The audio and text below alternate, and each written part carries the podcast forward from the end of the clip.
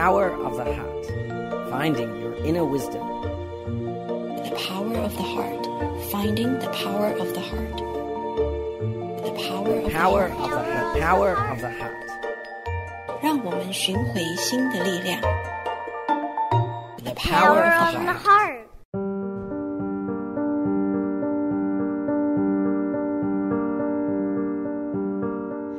Thank you for joining us today. My name is Yuru Chao. You are tuning in to the Power of the Heart on Da Ai Radio. Dharma Master De Shu, thank you for joining us again today. How to foster harmony. Six ways of fostering harmony. When the Buddha first created the Sangha, he taught the monastics how to live together in harmony through six kinds of practices. Although the teachings were to foster harmony in the monastery, this teaching is ever more important now to the world, as we see chaos, discord, and wars happening every day. Here are the six ways of fostering harmony. First, foster harmony with our body. When interacting with people, behave ourselves in ways that make people happy so everyone lives together peacefully. Second, foster harmony with our speech. When speaking, do not speak in ways that can cause disputes, particularly by fussing over things. Third, foster joy in our hearts. In a cultivation ground, everyone has the mindset of cultivation. They encourage one another to cultivate diligently, learn to be happy, and respect one another. Joy comes from learning the Dharma, and they share the teachings that they have learned with people. Fourth, follow precepts and rules. When people live together, common ways of conduct are needed. If every person does as he or she pleases, there will be disorder. So people must follow rules and precepts. Fifth, foster harmony in views. Everyone has their own ideas and views. When ideas differ, people should get together and discuss what is the right thing. When something is right, everyone works together toward the good cause. When there are many different views, it will be very difficult to carry out work and get things done. Only by developing a shared understanding can we have harmony. 6. Benefits shared among all. All members in a group are together as one, so benefits should be shared among all members. In a monastery, material goods are to be shared equally to all its members. People are social beings and do not live in isolation, so learning to live harmoniously with others is crucial. The spirit of harmony is to have love and respect for one another. By practicing the six ways of fostering harmony, people will be able to live together peacefully and joyously.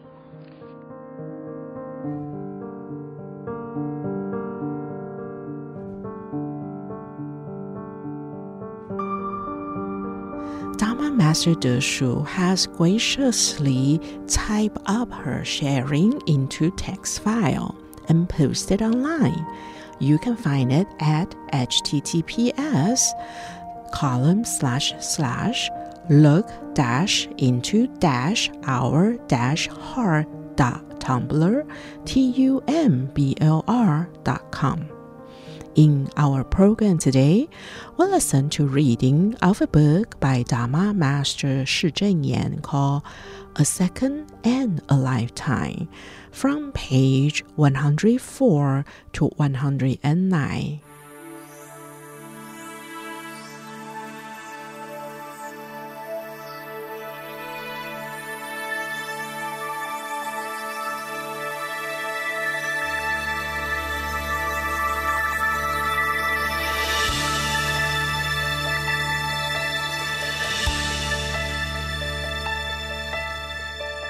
Our eyes gaze high while the stars shine bright.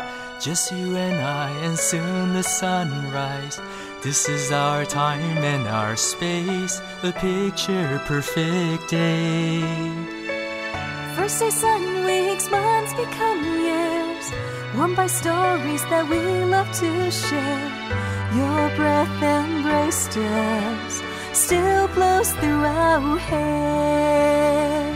The hills warm breeze paints the sky with windy rainbows. cast airborne seeds of love that float in my heart and blossom. The hills won't breeze, find dream drifting straight, gently blows them back like leaves. Nourishing trees caressing land, embracing us.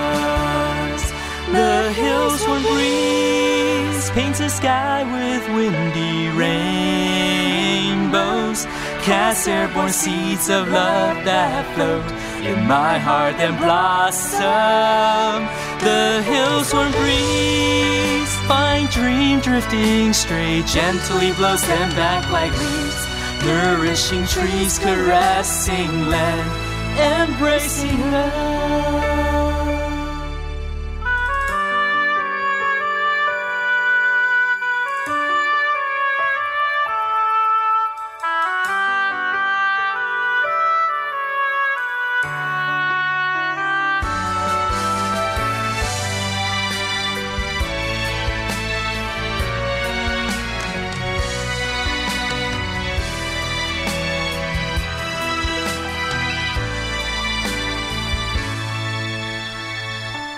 Eyes gaze high while the stars shine bright.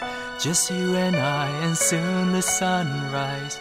This is our time and our space, the picture perfect day. First say sun, weeks, months become years, warmed by stories that we love to share. Your breath embraced us, still blows through our hair. The hills one breeze paints the sky with windy rainbows. Cast airborne seeds of love that flow in my heart and blossom. The hills one breeze find dream drifting straight, gently blows them back like leaves. Nourishing trees, caressing land, embracing us. The hills one breeze paints the sky with windy rainbows. Cast airborne seeds of love that flow in my heart and blossom. The hills one breeze find dream drifting straight, gently blows them back like leaves. Nourishing trees, caressing land, embracing us.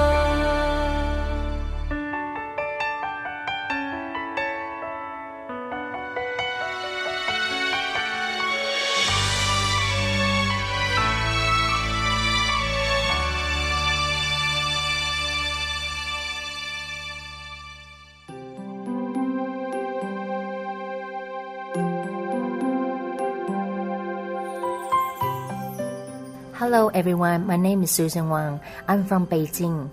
My favorite Jingsi aphorism is Over the years, when I encounter obstacles and setbacks, I have always treated them as scenery along the journey. Just like when we go mountain climbing, our goal is to reach the summit so that we shouldn't get caught up in the scenery along the way it keep us from achieving our goal. I like this teaching from Master Cheng Yen because everyone will encounter setbacks um, in their lifetime. So um, I encourage myself, and sometimes I encourage my other friends with this master's teaching, and I found it very helpful.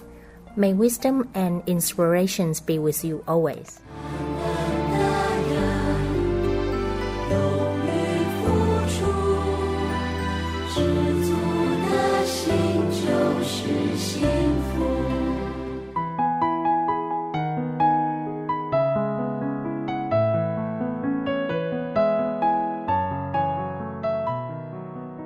Welcome back to The Power of the Heart.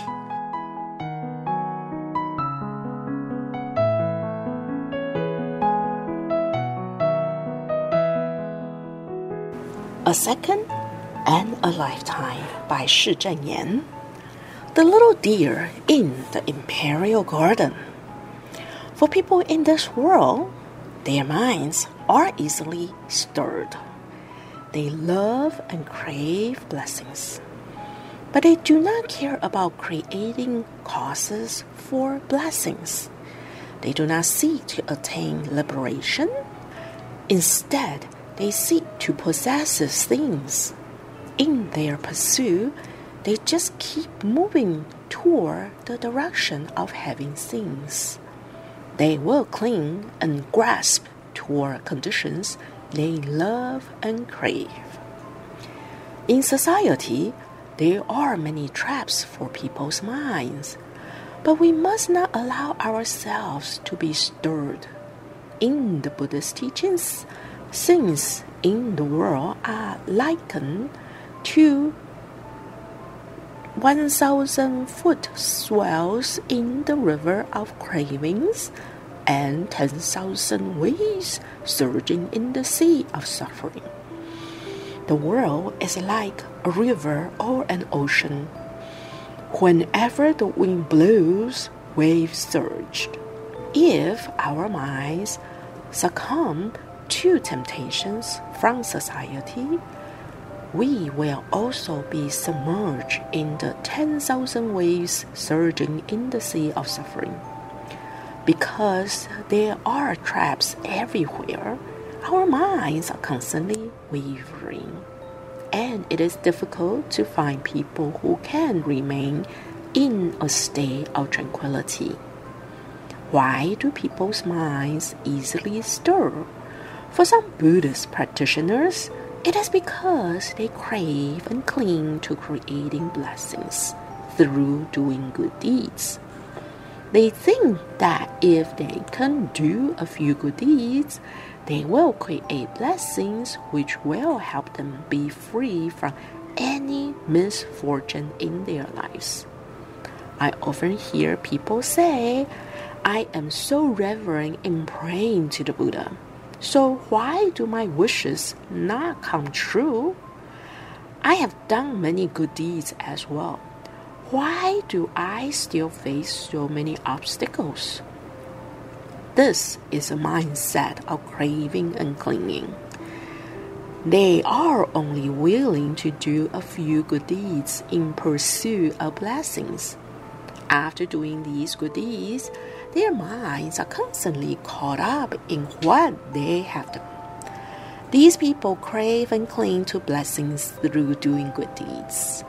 They have not done anything to create causes for blessings but they right away want to reap the fruits of blessings.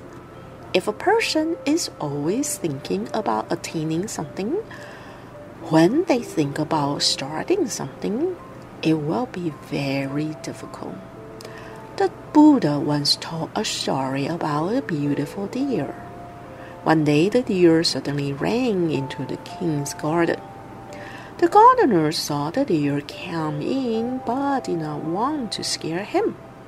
For this reason, he did not make any noise and simply let the deer roam freely in the imperial garden. Ever since that day, the deer would come to the imperial garden every day undisturbed. For a long time, the deer came and went freely eating the fresh grass in the imperial garden. One day, when going into the garden to admire its flowers, the king saw this beautiful deer and took a liking to him. He then ordered that the deer be captured and brought to the palace. The gardener asked the king to give him some time. From then on, the gardener spray honey on the grass every day. The deer ate the grass sweetened with honey, and in his joy, forgot where he was. He was not even aware that there were people around him. The gardener then began to put up a wooden fence around the deer, but the deer still did not notice it and continued to eat the grass. He was now aware that his area for roaming was becoming smaller and smaller.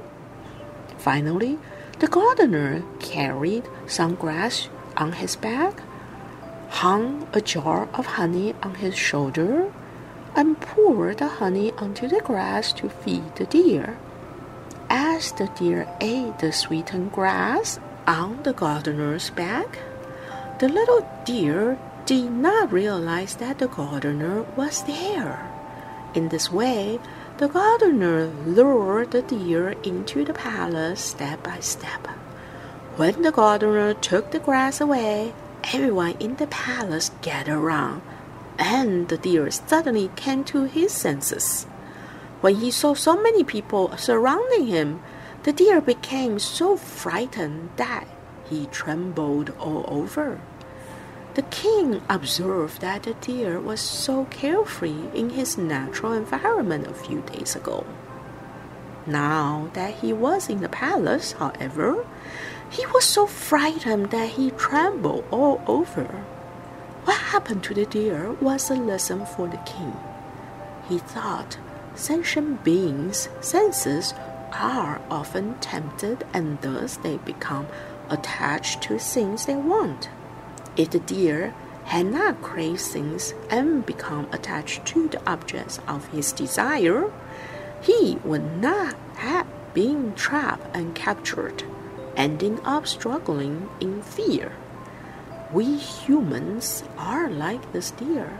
We often allow ourselves to fall into traps because of our cravings. If we cling to the objects of our cravings, we will become ignorant like the little deer who ran into the imperial garden. If we could turn from the mindsets of ordinary beings and return to our true nature, we would have control over our own lives. Page 107 The Lost Sheep on the Divergent Road. When winter arrives, there comes frost and snow. The leaves on the trees will start to wither. This is like how life is when we age and become old. Even then, we must let our hearts and minds constantly remain young, just like the springtime, when vegetation begins to sprout and take root. This is the meaning of diligence. During the Buddha's lifetime, he taught his disciples the practice of the six perfections. They are giving, upholding precepts, patience, diligence, samadhi, and wisdom. Among them, diligence is the first fundamental practice that one must perfect. This is because diligence is our force that will keep us empowered and motivated. Like the engine of a car or an airplane, it moves us along on the path to Buddhahood. In the Buddha's Sangha, there was a very diligent bhikshu who sought the path with dedication and studied very hard after six or seven years, he had realized the profound wonders of the Buddha's teachings and also knew that he had to put them into practice. He thought, I have heard all the Buddha's teachings that I need to hear, and I have understood what I need to understand. Now I need time to cultivate myself. However, in the Sangha, I do not have as much time to focus on my cultivation. I must quickly find a place to engage in spiritual practice. Thus, he went deep into the mountain and earnestly sat in meditation to contemplate the Dharma. Another seven years passed by, yet he observed that the more tranquil his external environment was, the harder it was for his mind to remain tranquil. Occasionally, when he was able to calm his mind, he would reflect upon himself. What have I actually attained here in this environment? When I followed the Buddha, although I lived in the Sangha among fellow practitioners, I could live in peace and purity. Now that I have left the Sangha, what have I attained here? Seven years had gone by very quickly.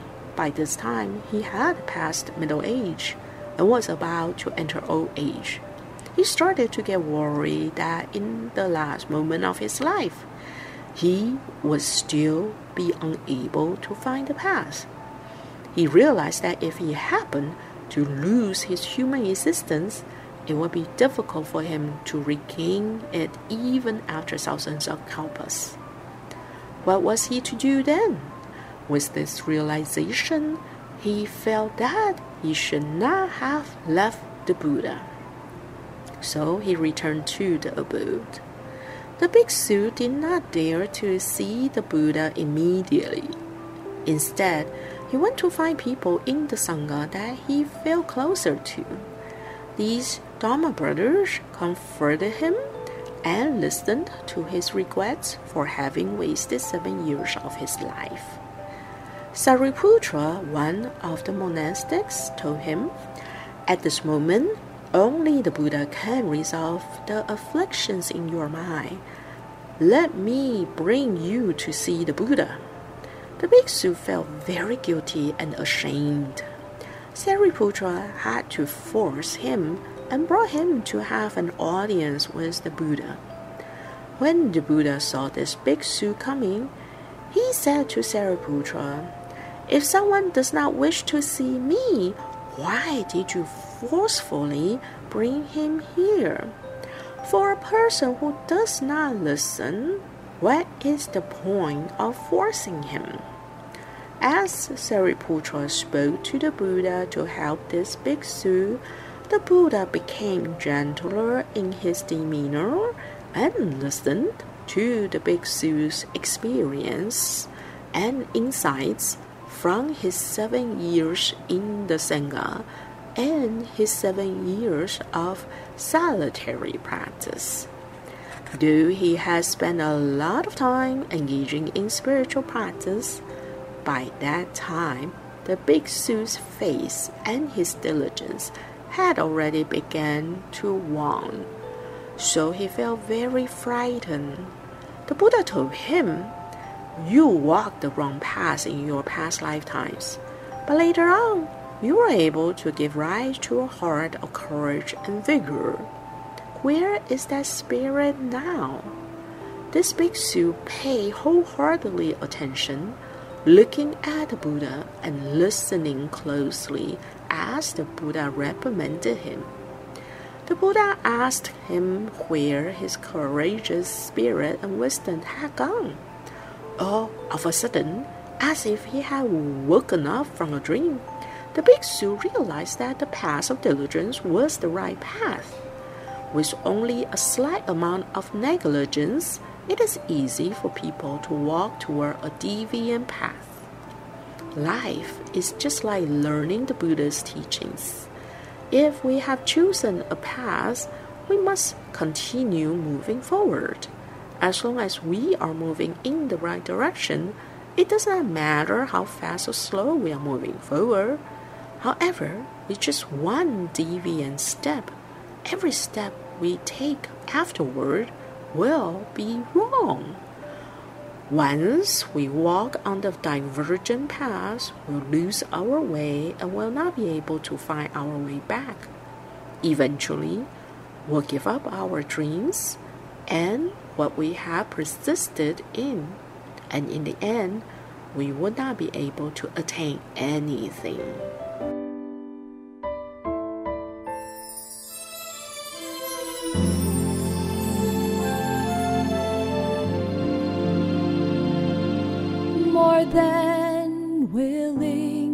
To give all my two days. A great future is more difficult than they say. The beauty on outside only shines when love's within you. Together we pray for brighter days ahead. blue sky appears after the storm. The circle of love embraces right and wrong. I have no worries, all my ups and downs have vanished. I don't have much, I hope I can give you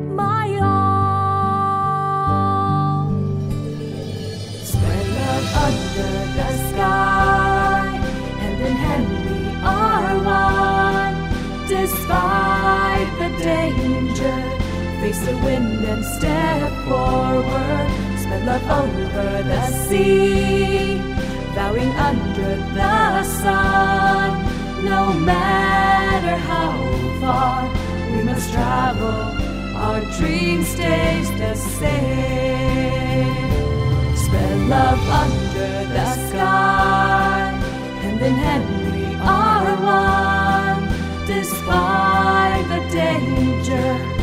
the wind and step forward. Spread love over the sea, bowing under the sun. No matter how far we must travel, our dream stays the same.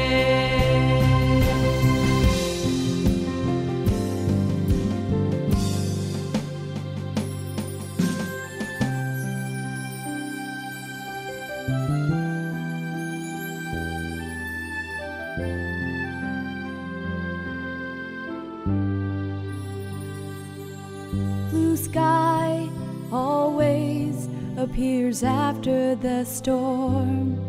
The circle of love embraces right and wrong. I have no worries, all my ups and downs have vanished. I don't have much, I hope I can give you my all. Spread love